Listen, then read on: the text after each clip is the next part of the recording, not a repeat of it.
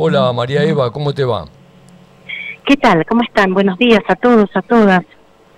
Hola, buen día María Eva. Muchas gracias por, por sumarte a comentarnos sobre la situación. No, gracias a ustedes por el espacio y tal como adelantaban en la columna, la realidad es que hay fuertes rumores que este jueves, es decir, mañana, se trate en eh, el recinto el proyecto de iniciativa popular y que el oficialismo rechace esta iniciativa popular, la primera iniciativa popular de la ciudad de Buenos Aires. Seguramente hoy a la tarde, cuando se presente la labor parlamentaria, es decir, cuando se presenten los proyectos que mañana serán tratados en el recinto de la legislatura, confirmaremos que dentro de los proyectos se encuentra la iniciativa popular que lo que nos proponía era recuperar Costa Salguero y Punta Carrasco para transformarlo en un gran parque verde público. Esperemos que esto no suceda mañana en la legislatura porteña. Y me parece que es importante recordar que esta propuesta del gobierno de la ciudad de vender definitivamente Costa Salguero para construir un gran emprendimiento inmobiliario viene siendo rechazada por el conjunto de la ciudadanía hace dos años. Recordemos que más de 2.000 personas participaron de las audiencias públicas en rechazo al proyecto de venta y de cementación de Costa Salguero. Recordamos que como consecuencia de ese rechazo a esa propuesta de construir torres en el predio de Costa Salguero, se presentaron proyectos alternativos y se presentó una iniciativa popular que contó con 53. Hola María Eva. Hola, hola, hola. Sí, disculpa, justo se cortó un poco la conexión. Ah, yo los escucho perfecto. Ah, bueno. lo, último que dijiste se, se perdió. No, que eh, estaba tratando de hacer un poco de historia respecto a cómo llegamos a esta iniciativa, cómo, llegamos a esta iniciativa popular. Porque nosotros habíamos participado, yo he participado en las este, audiencias públicas, tanto en la de Costa Salguero como la de la zona de Costanera Sur, eh, ahí del barrio Rodrigo Bueno, que se habían... Bueno, todo, pensé que todo eso se había logrado frenar. A ver, haciendo un poco de historia para entender cómo llegamos acá, este, el gobierno lo primero que hizo fue este, poner a la venta el predio de Costa Salguero. Eso está frenado en la justicia gracias a una acción colectiva de amparo presentada por el Observatorio del Derecho a la Ciudad y la diputada Cerruti, la diputada mandato cumplido. La, hasta ahora la venta está frenada en la justicia. El gobierno avanzó un poco más y propuso en el predio de Costa Salguero modificar la zonificación para poder construir torres en ese predio que debería recuperarse y debería ser un parque verde público, tal como mandata la constitución de la ciudad. Claro, eh, porque en realidad eh, hubo una, este, digamos, una audiencia multitudinaria, no sé, ¿cuántos dijiste que participaron? Dos mil personas participaron de esa audiencia rechazando el proyecto de construir en Costa Salguero un complejo de torres este, suntuosas. La realidad es que si recorremos un poco la historia, vamos a ver que, en primer lugar, el gobierno de la ciudad ponía a la venta el predio, recurrimos a la justicia con una acción colectiva de amparo y logramos frenarla. Luego el gobierno avanza para modificar la zonificación, la normativa urbana para en el predio de Costa Salguero poder construir este, torres suntuosas. Ahí es donde tiene lugar esa audiencia pública multitudinaria, dos mil personas que en su 98% rechazaban un este, complejo de torres en la costanera norte. Y luego hubo un conjunto de proyectos alternativos y una iniciativa popular, la primera iniciativa popular de la historia de la ciudad, una iniciativa popular que contó con 53.000 firmas el oficialismo porteño se negó a debatir en comisiones la iniciativa popular, insisto, la primera iniciativa popular en la historia de la ciudad. Es más, tampoco convocó audiencia pública para que el conjunto de la ciudadanía pueda pronunciarse respecto a la iniciativa popular y pueda plantear si le parecía adecuada o no. La realidad es que seguramente mañana el oficialismo va a intentar rechazar esta iniciativa popular luego de 11 meses de no haberle dado tratamiento ni en las comisiones ni tampoco de haber habilitado la posibilidad de que la ciudadanía se exprese en el marco de una audiencia pública respecto a este proyecto. Un proyecto que lo que plantea es recuperar el predio de Costa Salguero y Punta Carrasco para que sea un parque verde público. La verdad que esto pone en evidencia el profundo desprecio que el oficialismo porteño tiene por la democracia participativa y por la voluntad popular. Estamos hablando de proyectos alternativos, de una iniciativa popular, de audiencias con participación récord. Y también pone en evidencia un profundo negacionismo a la crisis climática. Hemos tenido durante semanas una ola de calor sostenida, en donde lo que quedó claro y en evidencia es que necesitamos más superficies verdes, que necesitamos que los vientos ingresen desde la costa hacia la ciudad para mitigar el efecto de isla de calor y sin embargo el gobierno avanza ahora rechazando la iniciativa popular para poder avanzar en la construcción de torres en el periodo de Costa Salguero.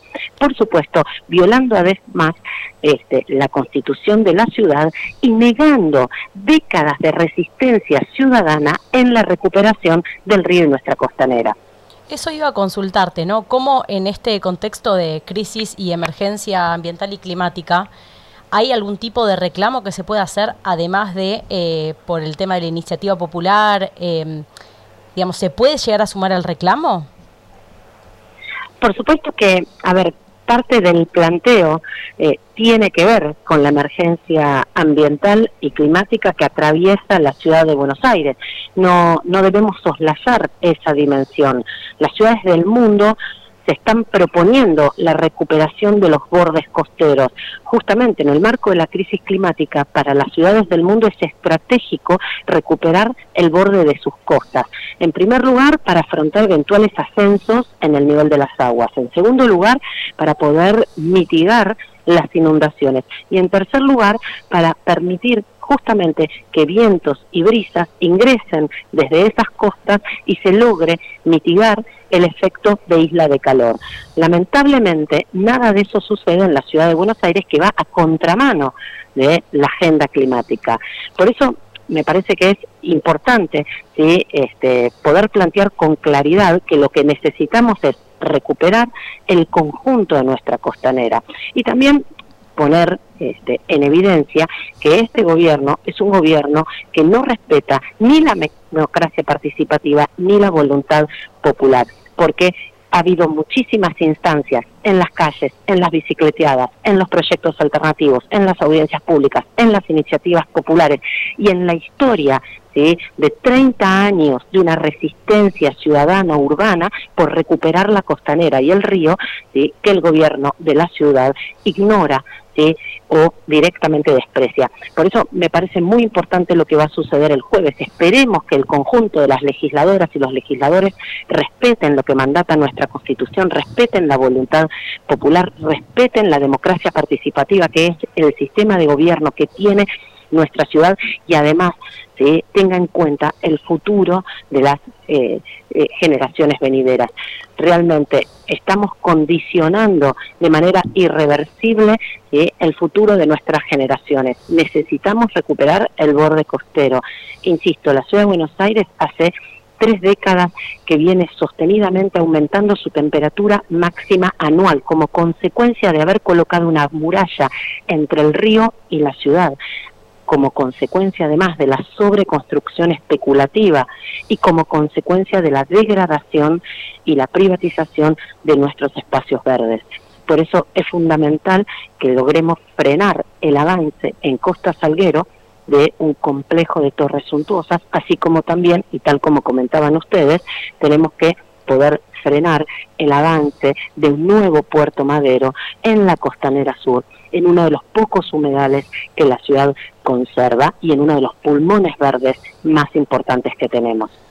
Bueno, la verdad, el trabajo que están que estás haciendo y que están haciendo ahí en el observatorio de la ciudad eh, merece que como mínimo nosotros lo, lo, difundamos, lo divulgamos y estamos totalmente de acuerdo. Yo le agregaría que además vos repetiste varias veces el término recuperar la costanera, porque la costanera, para los oyentes más jóvenes, era un lugar de esparcimiento, un lugar donde uno podía mitigar el calor en los días más calurosos del verano, estaba la costanera sur como para ir y tener acceso al río, había eh, la famosa pileta de Núñez, que era una pileta enorme, pública, y eso se ha perdido y se ha privatizado. La privatización, las construcciones, el cemento, está, eh, digamos, además de los negocios inmobiliarios, nos está perjudicando la vida cotidiana más aquellas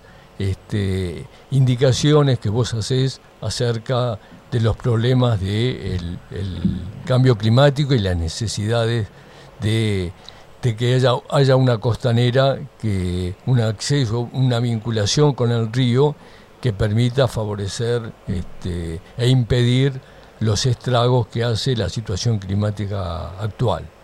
Totalmente, y te doy, mira, un, un dato este, no menor. El año pasado la Facultad de Agronomía de la Universidad de Buenos Aires construyó un mapa de temperaturas. En un día de calor midió la temperatura en distintos puntos de la ciudad en simultáneo y encontró diferencias de entre 15 y 20 grados entre la zona de la costanera, la zona de la reserva y, por ejemplo, el sur de la ciudad, el sur y el centro. Hace unos pocos fines de semana, en plena hora de calor, también lo que hicimos fue ir a medir la temperatura en estos nuevos espacios verdes, entre comillas, promocionados por la reta. Fuimos al Paseo del Bajo, que nada tiene que ver con un espacio verde, son toneladas de cemento que se han colocado. Medimos la temperatura en el Paseo del Bajo y medimos la temperatura en el Parque Lesama. Teníamos más de 25 grados de diferencia. En el Paseo del Bajo la temperatura era de 55 grados, mientras que en el Parque Lesama era de aproximadamente unos 22 grados. Es decir, que teníamos más de 25-30 grados de diferencia cuando medíamos la temperatura en una superficie verde arbolada próxima, además, al río respecto a lo que sucede en una superficie completamente cementada. Es clave recuperar la costanera porque además implica recuperar nuestra historia, nuestra identidad, esto que vos contabas recién. La costanera era un espacio en donde muchísimas familias veraneaban, descansaban, disfrutaban. Necesitamos recuperar nuestra historia, nuestra identidad, necesitamos recuperar la biodiversidad que implica recuperar el conjunto de ese borde costero integrado con el río y con la ciudad. Necesitamos sin duda poder recuperar el derecho al río. Así que esperemos que mañana el conjunto de las y los legisladores se este, respeten nuestra historia, nuestra identidad, nuestra constitución y sobre todo lo que el mandato popular viene planteando de diferentes maneras este, en estos últimos tiempos. Sí, esperemos recuperarlo para que justamente no tengamos que volver a contárselo a las generaciones que vienen y que lo puedan vivir eh, en experiencia propia. Así que bueno, eh, quedamos atentos también a, cómo va sucediendo eh, el tema de mañana y, también quedamos en contacto para volver a, comunicarnos y que nos compartas qué fue lo que... ¿Qué es lo que sucedió en, eh, en, la Exacto, veremos, veremos qué pasa hoy cuando se presente la labor parlamentaria y veremos qué sucede mañana. Ojalá que las legisladoras y los legisladores estén a la altura de la historia, ¿no? Bueno, muchas gracias eh, María Eva. Y además de la legislatura, creo que mañana nos vamos a estar encontrando en la Facultad de Ingeniería cuando se inaugure el aula Daniel Wiener. Sí, vamos a encontrarnos también ahí.